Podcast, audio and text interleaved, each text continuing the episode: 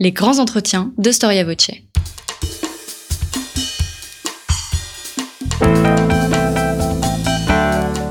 Une émission de la rédaction de Storia Voce.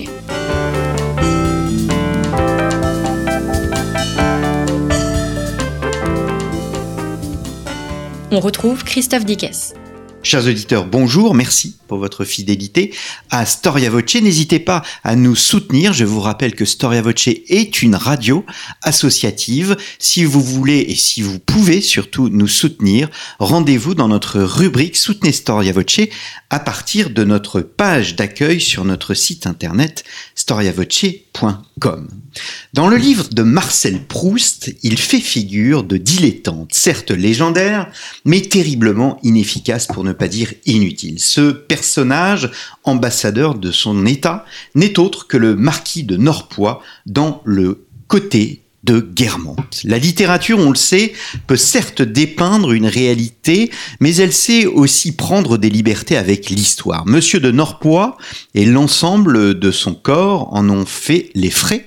Pourtant, le corps diplomatique sous la Troisième République laisse des noms prestigieux. Il s'appelait Albert de Breuil ou Gabriel Anoto, le comte de Saint-Olaire ou bien les frères Cambon, qui sont ces diplomates de la Troisième République? Quelles sont leurs origines? Comment, issus de la noblesse, s'accommodent-ils du régime républicain? Comment la République elle-même va-t-elle faire évoluer ce corps? Est-ce que, au fond, ces hommes ne faisaient pas partie du passé alors que le monde et ses techniques de communication évoluent? C'est ce que nous allons voir avec Isabelle Dasque. Isabelle Dasque, bonjour. Oui, bonjour.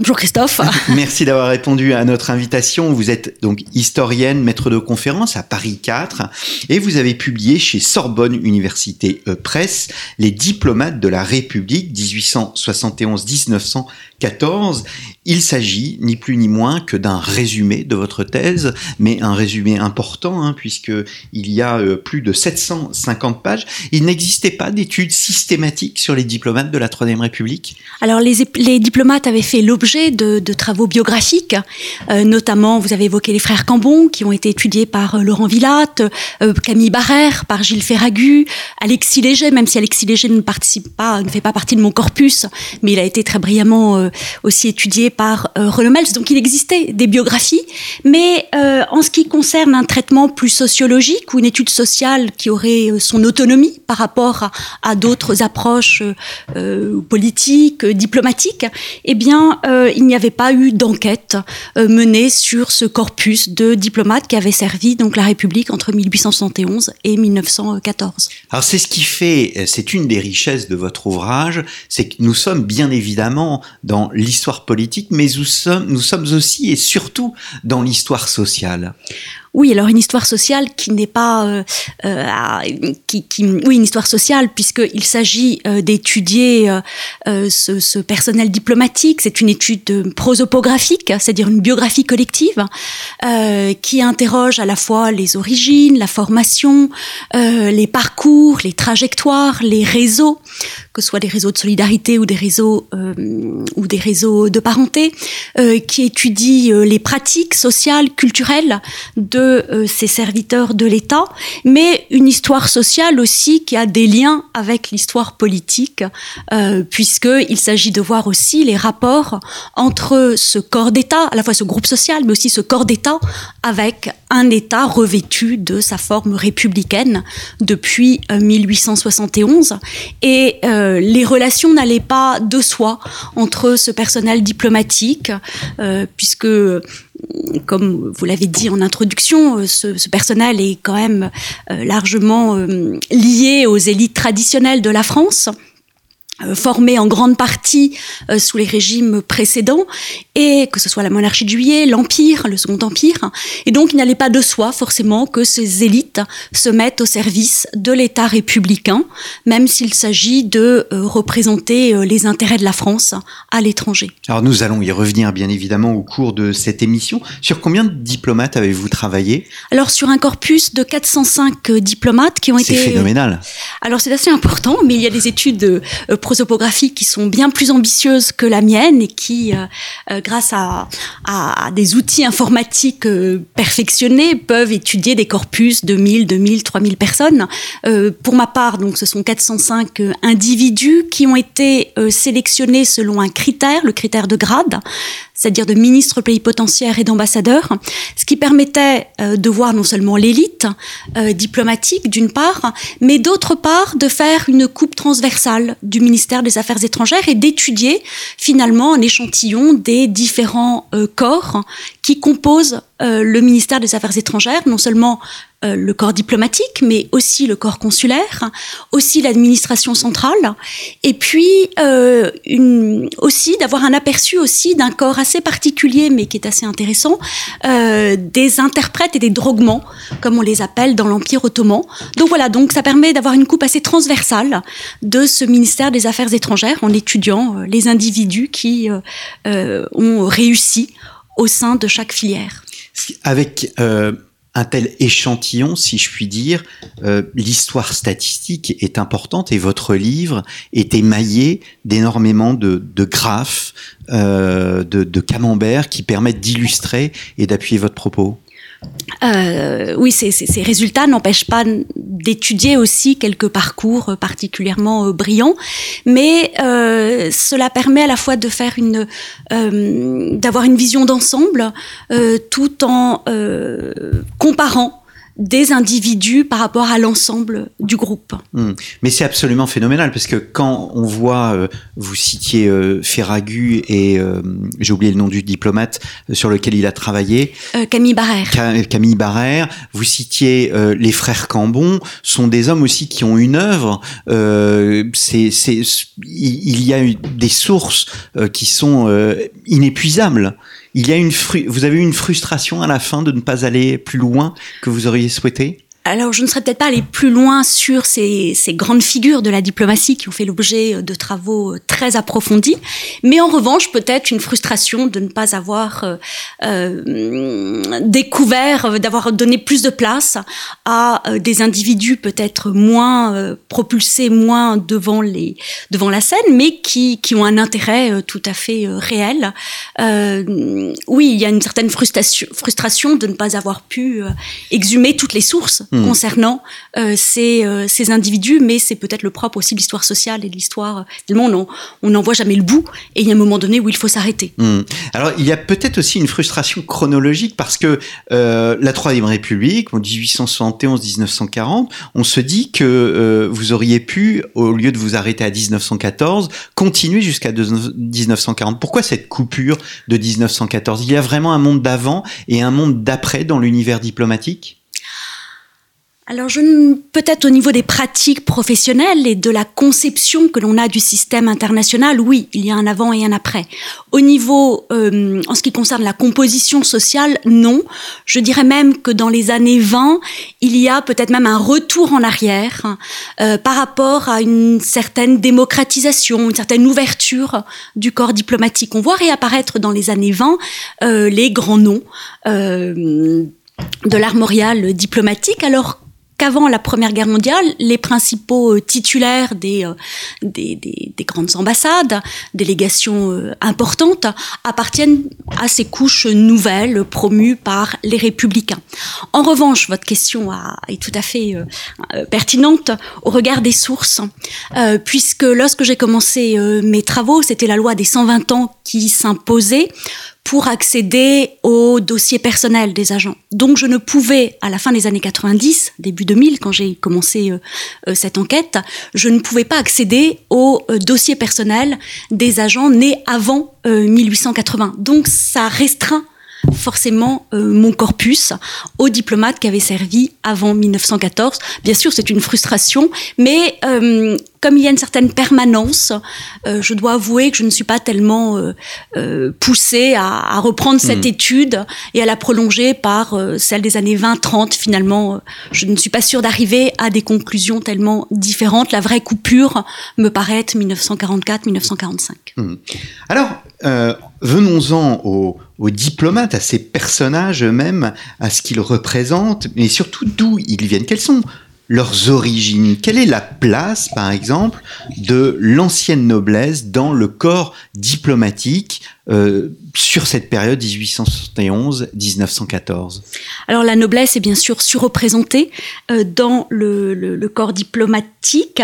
Elle fournit à peu près 43% de l'ensemble de mon corpus, mais euh, la part de la noblesse diminue fortement puisque après 1881, après l'instauration d'un concours et puis après la mise à l'écart d'une partie du personnel par les républicains, eh bien cette noblesse ne fournit plus que 20%, à peu près 21% des membres euh, du, haut personnel euh, diplomatique. Donc une, part qui euh, diminue.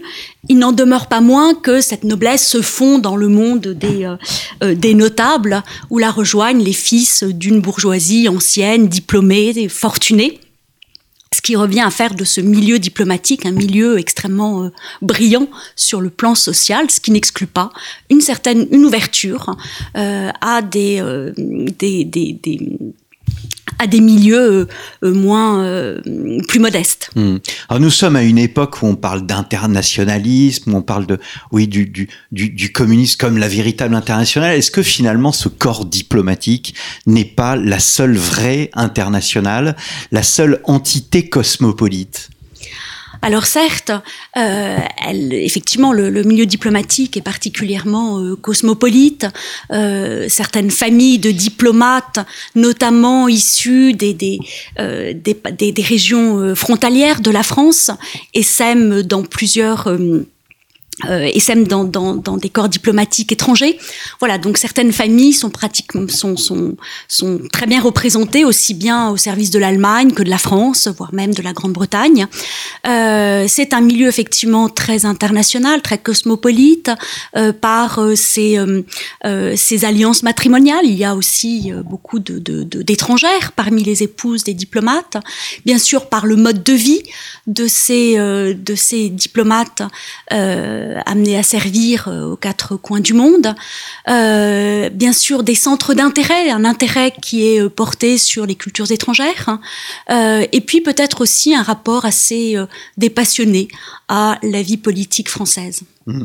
Quelles sont précisément leurs pratiques sociales et culturelles qui, qui les distinguent euh, par rapport aux autres corps de, de, de l'État. Est-ce que euh, un, euh, un, ambassadeur qui est en poste par exemple à Berlin ou à Saint-Pétersbourg, il sera là pour adopter le plus possible des pratiques du lieu ou bien au contraire d'exporter en quelque sorte le savoir-faire et le savoir-être de, de la France? Alors je dirais un petit peu des deux. Les pratiques sociales et culturelles, elles sont celles des élites européennes, euh, sans doute euh, pratiques entachées d'un certain euh, euh, d'un côté un peu suranné. Euh, certains historiens comme Arnaud Mayer parlent d'une persistance de l'ancien régime, mais effectivement, euh, ces milieux, ces élites européennes en sont euh, euh, les représentantes euh, de cette de cette persistance de l'ancien régime. Donc voilà, donc les, les, les, pratiques sociales et culturelles sont celles des, des élites sociales du vieux continent. il n'en demeure pas moins que les diplomates sont surtout euh, doivent respecter aussi des rituels propres à la société diplomatique, est une société extrêmement codifiée, avec euh, des rituels, par exemple la présentation des lettres de, de créance, euh, par exemple le, recivimento, le ricevimento, qui est, une, euh, qui est un rite d'intégration au cours euh, duquel l'ambassadeur ou le, le, le, ministre plénipotentiaire est introduit et présenté à la société locale. Voilà, donc il y a des rites qui sont vraiment propres à cette société euh, diplomatique. Et puis, les diplomates sont aussi euh, associés à toutes les manifestations euh, officielles qui ont cours, qui ont lieu dans les différents pays où ils servent. Alors, ils exportent aussi un certain savoir-faire, un, savoir, un certain savoir-être, même si celui-ci est extrêmement euh, codifié par euh, les, les, les, théoriciens euh, de, la diplomatie. de la diplomatie et du droit des gens, par les manuels de diplomatie qui, qui circulent dans cette, cette société diplomatique. Mais ils vont aussi, par exemple, ils vont, ils vont organiser des, des, des, des soirées musicales, des soirées théâtrales au cours desquelles ils vont faire connaître les productions françaises, ils vont faire connaître aussi les écrits ou une partie de la, la culture française. Donc il y a aussi effectivement l'importation ou le transfert de de, de, savoir, euh, euh, des transferts culturels hmm. dont ils sont euh, les vecteurs. Hmm. Alors au sein même de ce corps, sur la période, donc 1871-1914, il y a trois générations. Il y a la génération qui est en place au moment de l'instauration de la République, une nouvelle génération qui, qui, euh, qui arrive euh, et qui reste une trentaine d'années, et enfin une dernière génération euh, qui, qui remplace au fond l'avant-dernière. Est-ce qu'il y a des oppositions entre ces générations? Est-ce qu'on voit une évolution dans ces pratiques culturelles? Alors, vous avez parfaitement raison, il y a trois générations dans ce corpus. Il y a les héritiers du Quai d'Orsay impérial, étudiés par euh, Yves, Brûlé, Yves Brûlé donc qui servent pendant la première décennie euh, du régime et qui en général euh, vers les années 1880 euh, ou prennent leur retraite ou sont mis à l'écart par les républicains. Et puis il y a cette génération de diplomates patriotes, c'est-à-dire ceux qui rentrent dans la carrière au lendemain de la défaite de 1870, qui sont extrêmement marqués par cette défaite.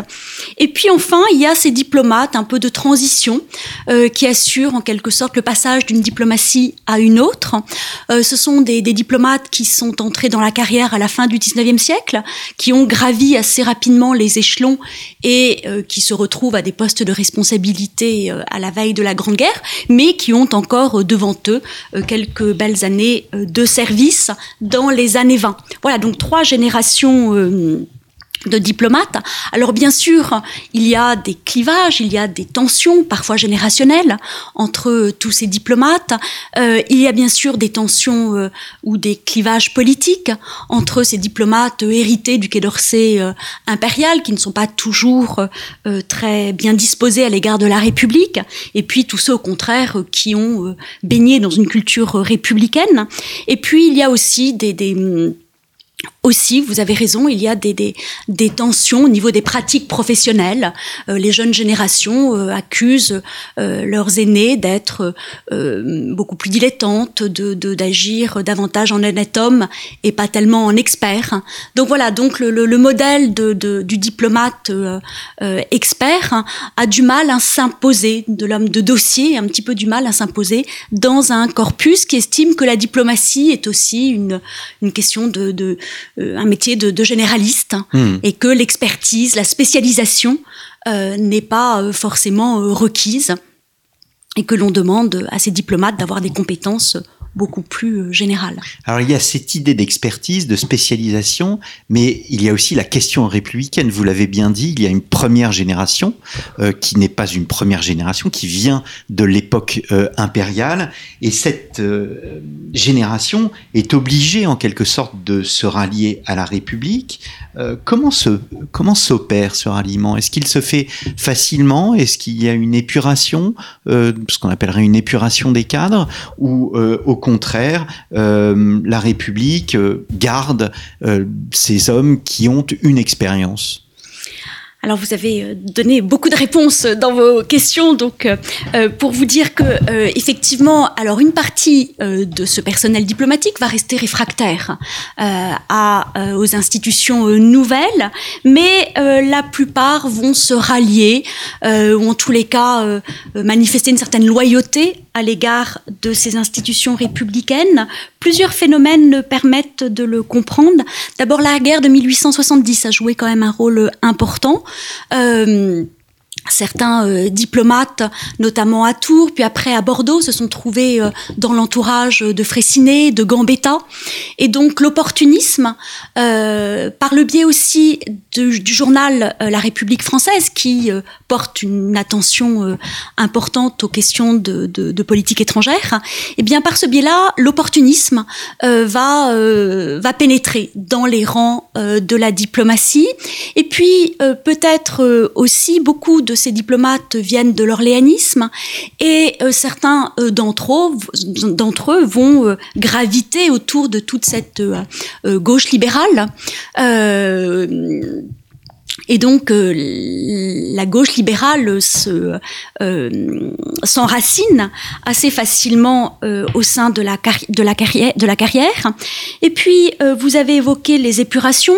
Alors oui, c'est surtout lorsque Fraissinet est ministre des Affaires étrangères, il va procéder à des épurations, à des mises à l'écart, mais épurations qui touchent surtout les diplomates les plus ouvertement hostiles à la République, si bien que vous retrouvez encore au début euh, euh, du XXe siècle euh, des représentants de familles bonapartistes. Je pense par exemple à Montebello, qui est ambassadeur à Saint-Pétersbourg au moment de l'alliance franco-russe mais euh, vous avez aussi euh, à Berne euh, Montolon, vous avez encore un marquis de Noailles à Berlin.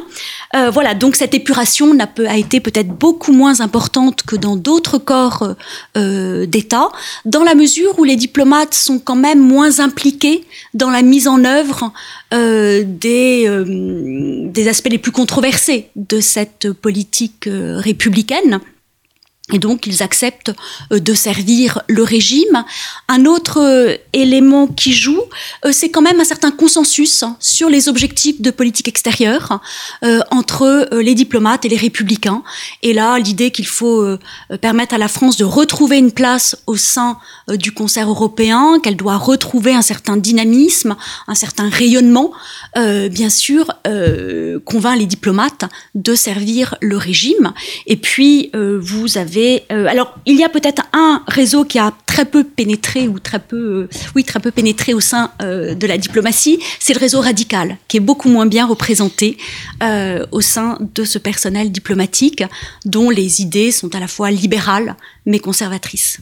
Vous avez dit l'importance de la noblesse au sein de, de ce corps diplomatique. Est-ce que la séparation de l'Église et de l'État en 1905 va va jouer et amener euh, certains diplomates à, faire un, choix en conscience Alors non, vraiment la séparation des églises et de l'État, elle est regrettée.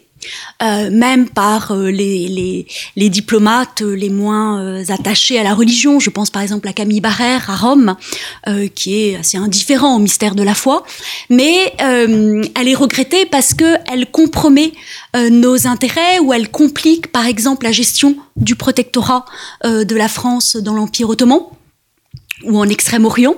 Donc les diplomates sont conscients que cette séparation euh, est davantage que la séparation, c'est surtout la rupture avec le Vatican, euh, qui est peut-être euh, voilà cette séparation, elle est surtout vue à travers euh, au, travers du prisme de la rupture des relations avec le Vatican. Mais en tous les cas, elle ne elle ne provoque pas des cas de conscience, alors même que l'étendard de la foi est quand même porté très haut dans ce milieu diplomatique, qui est certes ouvert au débat du temps, mais qui garde quand même une certaine autonomie de croyance, de comportement et euh, on a un corpus qui est euh, euh, composé de, catholiques très fidèles à leur foi, même si au sein de ce corpus, 8% des diplomates sont de, confession protestante ce qui est une surreprésentation d'ailleurs des, protestants dans la carrière diplomatique.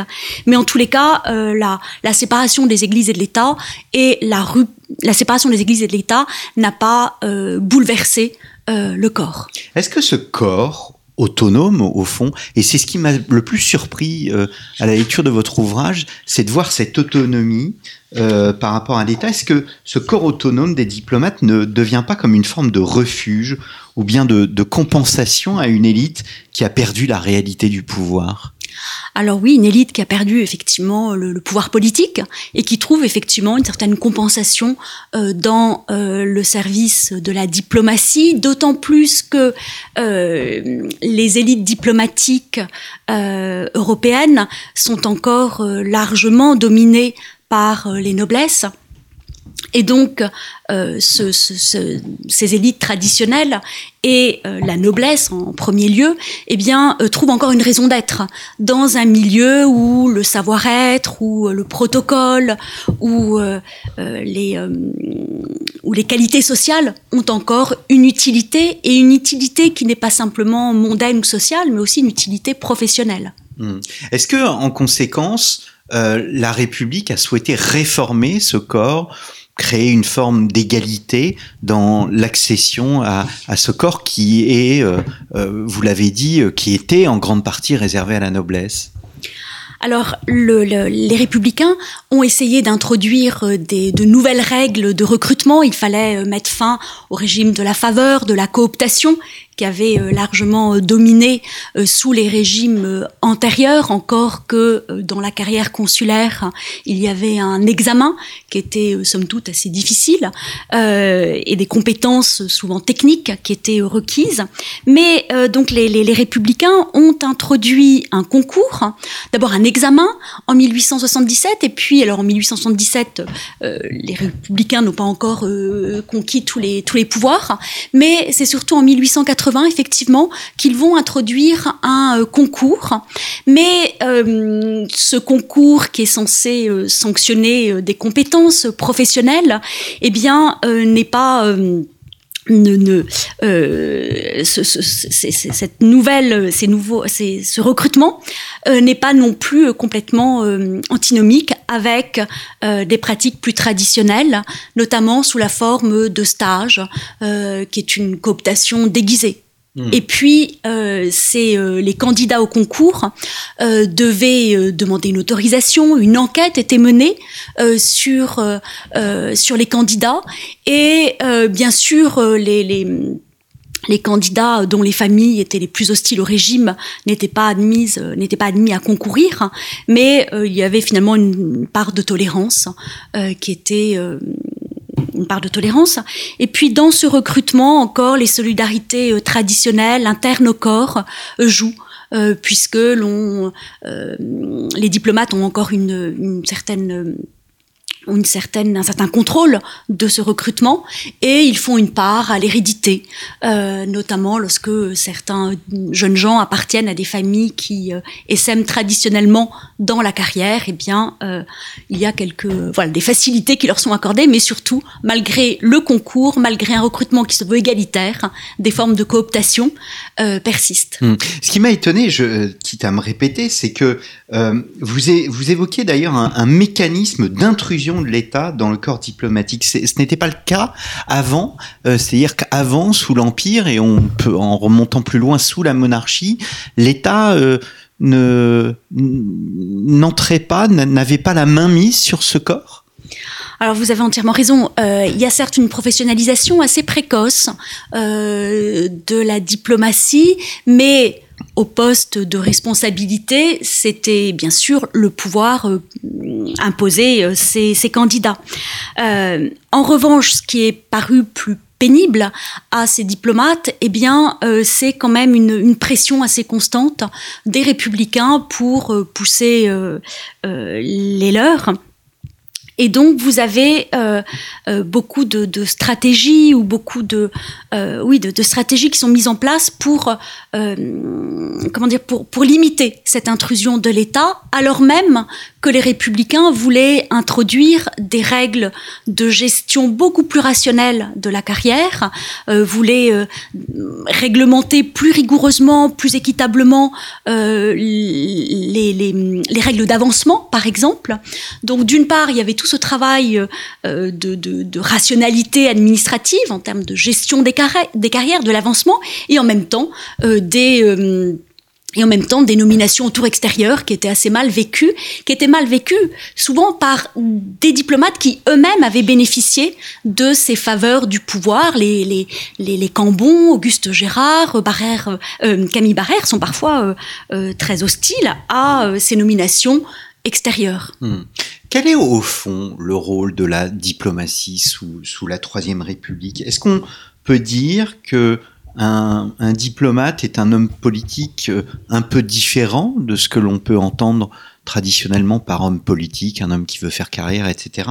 Euh, voilà, est-ce que c'est un euh, c'est un personnage qui, qui, se distingue dans les corps de l'État? Alors c'est un, corps qui qui est surtout attaché à la représentation de l'État à l'étranger et donc qui doit euh, qui doit respecter une éthique. Euh, il s'agit, il faut surtout pas entacher la réputation euh, de la France par des écarts de conduite ou par voilà par des écarts de conduite. donc c'est un corps qui est quand même très sensible à sa propre réputation parce que celle-ci renvoie bien sûr à celle de l'État et à l'image de la France euh, à l'étranger.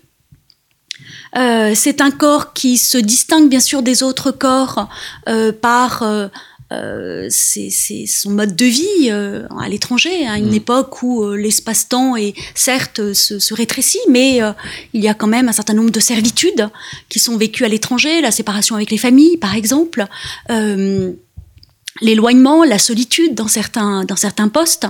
Donc, oui, par son mode de vie, ce corps se distingue peut-être davantage des autres grands corps d'État, mais il subit, comme vous l'avez dit, au même titre les pressions du pouvoir euh, politique.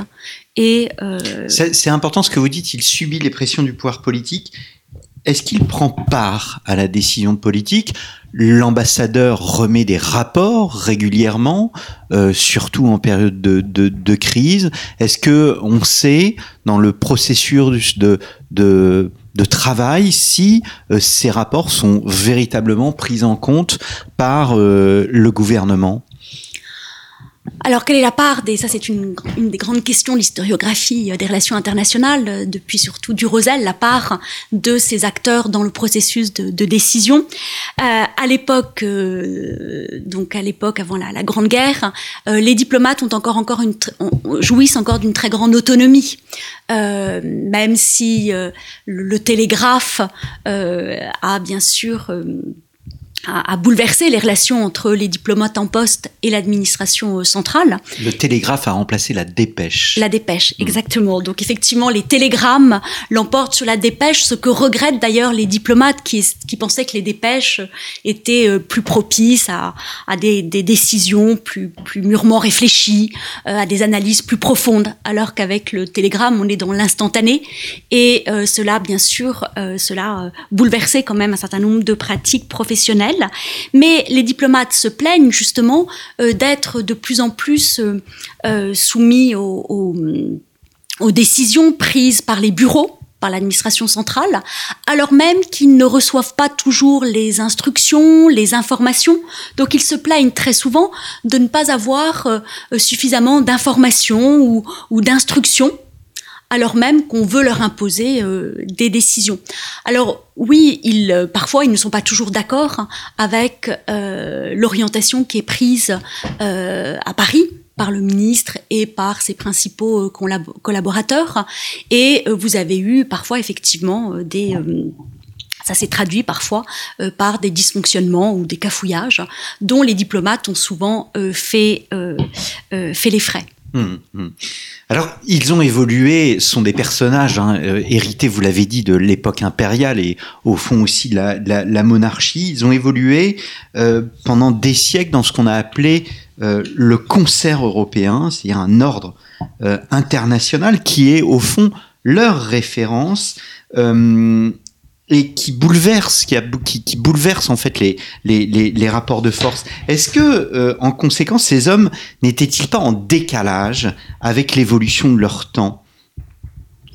Alors sur le concert européen, oui, ils sont très très attachés aux pratiques du euh, concert européen et pour eux, le concert était aussi euh compatible avec la puissance de la France, une France dont ils estiment, et c'est ce que, euh, dont ils estiment qu'elle est quand même une puissance, euh, c'est pas c'est une puissance moyenne à euh, plusieurs égards, mais ils sont donc très à l'aise avec ce concert européen. Ils vont l'être beaucoup moins avec les nouveaux principes, les nouvelles pratiques, par exemple l'arbitrage. Euh, ils estiment que le recours au droit euh, ne prend pas suffisamment en compte l'évolution des rapports entre euh, les États et que seuls les diplomates sont à même de s'adapter et d'adapter leur, leur discours, leurs décisions, leurs propositions à l'évolution de ces rapports. Donc ils sont moins, ils sont moins à l'aise avec tous les modes nouveaux de régulation de la vie internationale et ils le seront beaucoup moins avec la sécurité collective au lendemain de la Première euh, Guerre mondiale. Ils sont, alors là où ils, ont pris conscience quand même de l'importance des questions économiques dans les affaires internationales. Euh, ils euh, savent, ils sont peut-être pas suffisamment armés pour négocier des des dossiers très techniques. D'ailleurs, les, négociations des années 20 montreront peut-être ce décalage en termes de formation.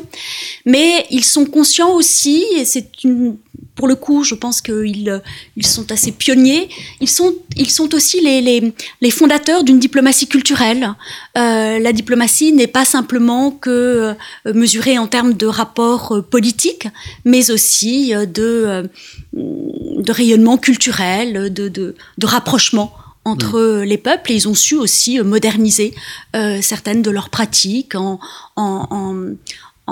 tissant des liens avec des représentants de la société civile, euh, en menant euh, des enquêtes, non seulement en, parcourant leur, euh, leur, euh, le pays où ils sont euh, accrédités, et en menant des enquêtes. Donc il y a quand même, malgré tout, malgré cet attachement à des formes traditionnelles, il y a quand même une ouverture à un certain renouvellement des, pratiques. Alors il y a une autre tendance de l'époque dont, les racines sont, complexes, c'est plus qu'une tendance d'ailleurs, c'est une réalité, c'est euh, l'émergence des nationalismes au XIXe siècle. Comment cette élite arrive à concilier au fond leur cosmopolitisme, leur ouverture et euh, l'esprit nationaliste qui se développe? Alors je dirais qu'ils sont finalement assez peu nationalistes, ce sont des patriotes, mais ils sont assez peu gagnés par les idées euh, nationalistes et le nationalisme intégral de Maurras, peut-être euh, Saint-Olaire, euh, y est sensible, mais a finalement assez peu d'adeptes euh, dans, ce, dans ce corpus. ils, ils sont favoris oui, n'adhèrent pas à ce, nationalisme fin de siècle. Euh, fin de siècle. En revanche, pendant la Première Guerre mondiale, ils vont se mettre au service quand même de la défense euh, du pays. Et là, euh, ils vont être gagnés par un esprit nationaliste réel. Mais ils, alors, ils sont toujours très soucieux de préserver l'image de la France à l'étranger et ils vont condamner un petit peu tous les, toutes les crises qui affectent le régime et qui donnent une mauvaise image de la France à l'étranger. Mmh. Quelle est la relation avec le, le, monde militaire? On sait qu'aujourd'hui, il y a ce qu'on appelle des attachés d'ambassade militaire. Est-ce qu'à l'époque, il y avait aussi cette présence militaire à l'ambassade? Et euh, euh, euh, les relations entre l'ambassadeur et cette, euh, présence militaire alors effectivement, euh, vous avez euh, des, attachés militaires qui sont présents dans, toutes les ambassades. Juste une toute petite parenthèse, certains diplomates sont eux-mêmes issus de l'armée, euh, notamment au début de la période. Beaucoup euh, euh, vont représenter, on estime que par exemple à Saint-Pétersbourg, il faut envoyer des officiers. Donc on aura quelques grandes figures militaires qui vont représenter la France à l'étranger, le général Le Flot, Chanzy, l'amiral Potiot, l'amiral Jaurès, l'amiral Touchard. Voilà, donc il y a aussi dans ce corps diplomatique quelques euh, quelques officiers. Mais sinon, dans les ambassades, effectivement, euh, il y a la présence de ces attachés militaires euh, qui sont censés travailler sous la direction de l'ambassadeur et de transmettre leur de transmettre leur, euh, leur dépêche à, euh, au chef de poste. Ce n'est pas toujours le cas. Il y a eu parfois des rivalités entre euh, les deux autorités, mais euh, les, les, les, les, attachés de défense, sont, enfin les attachés militaires, sont censés être vraiment sous l'autorité de l'ambassadeur ou du ministre plénipotentiaire. Ils fournissent une expertise euh, qui est prise en compte. Euh, et en général une expertise euh, euh, qui est euh, voilà une expertise qui est tout à fait pertinente et qui est prise en compte mais il y a parfois effectivement des, des rivalités lorsque ces attachés militaires veulent un peu s'émanciper mmh. de la tutelle du chef de poste mmh. alors j'ai commencé cette émission avec l'image de monsieur Norpois dans le côté des guermantes il est bien évidemment vu de façon négative dans l'œuvre de Proust. Or, vous réhabilitez en quelque sorte ce, ce, ce corps diplomatique avec votre ouvrage. Mais peut-on dire malgré tout que c'est un corps qui, euh, à, la veille de la guerre, donc en 1913-1914, se referme sur lui-même, euh, sur ses pratiques, et qu'il fait partie, au fond, d'un vieux monde? Alors c'est un monde un peu suranné peut-être qui euh, a des pratiques euh, appartenant au, aux anciennes sociétés de cours, euh, mais c'est un corps qui euh, sait aussi s'ouvrir à, à, toutes les idées, tous les débats euh, du temps.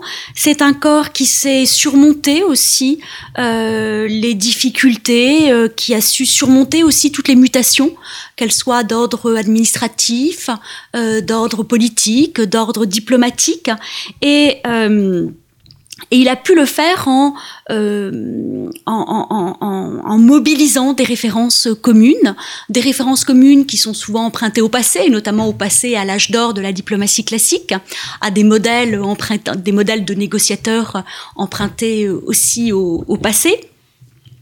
Mais c'est un corps qui a su, euh, euh, voilà, qui, qui, a su aussi se défendre d'une image euh, parfois euh, euh, parfois fausse ou d'une image euh, peut-être un peu simplifiée euh, qu'il avait auprès de l'opinion et notamment auprès de certaines classes dirigeantes. Donc il a fallu aussi pour ce corps se défendre aussi de, de, de l'image d'un personnel euh, clérical, anti-républicain, aristocratique, euh, qui ne serait pas ouvert aux autres, aux autres élites et qui, voilà, qui serait un petit peu replié sur lui-même. C'est une image qu'il faut corrigé en grande partie.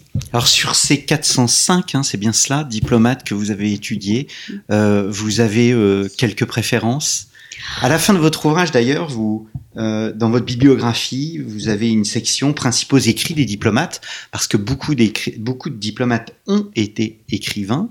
Euh, vous avez un conseil de, de, lecture à nos, à nos auditeurs? Alors peut-être euh, une, oui peut-être. Alors si, l'on veut avoir quelques épisodes très savoureux, euh, très oui très savoureux, je recommanderais euh, la lecture de Saint Olaire. Euh, il n'est peut-être pas, il est peut-être un peu en marge de mon de mon corpus parce que maurassien, parce que peut-être nationaliste que beaucoup d'autres, mais les Confessions d'un vieux diplomate constituent une lecture très savoureuse avec des épisodes extrêmement amusant. Donc je recommanderais les confessions euh, d'un vieux diplomate et puis je recommanderais aussi l'école des ambassadeurs hein, de Jules Jusserand, euh, qui est un florilège de tous les écrits euh, qui ont été depuis l'époque moderne jusqu'au jusqu'au XXe siècle, jusqu'au début du XXe siècle, euh, qui est donc un florilège de tous les écrits qui ont été produits sur euh, les diplomates et sur les, euh, les, les, grands, les grands négociateurs hein, de la France. Eh bien, merci beaucoup Isabelle Dasque. Les diplomates de la République 1871-1914, un livre paru chez euh, Sorbonne Université Presse. Il me reste à vous remercier, chers auditeurs, pour votre fidélité. Je me répète, n'hésitez pas à nous soutenir et nous nous retrouvons la semaine prochaine pour un nouvel épisode de nos grands entretiens.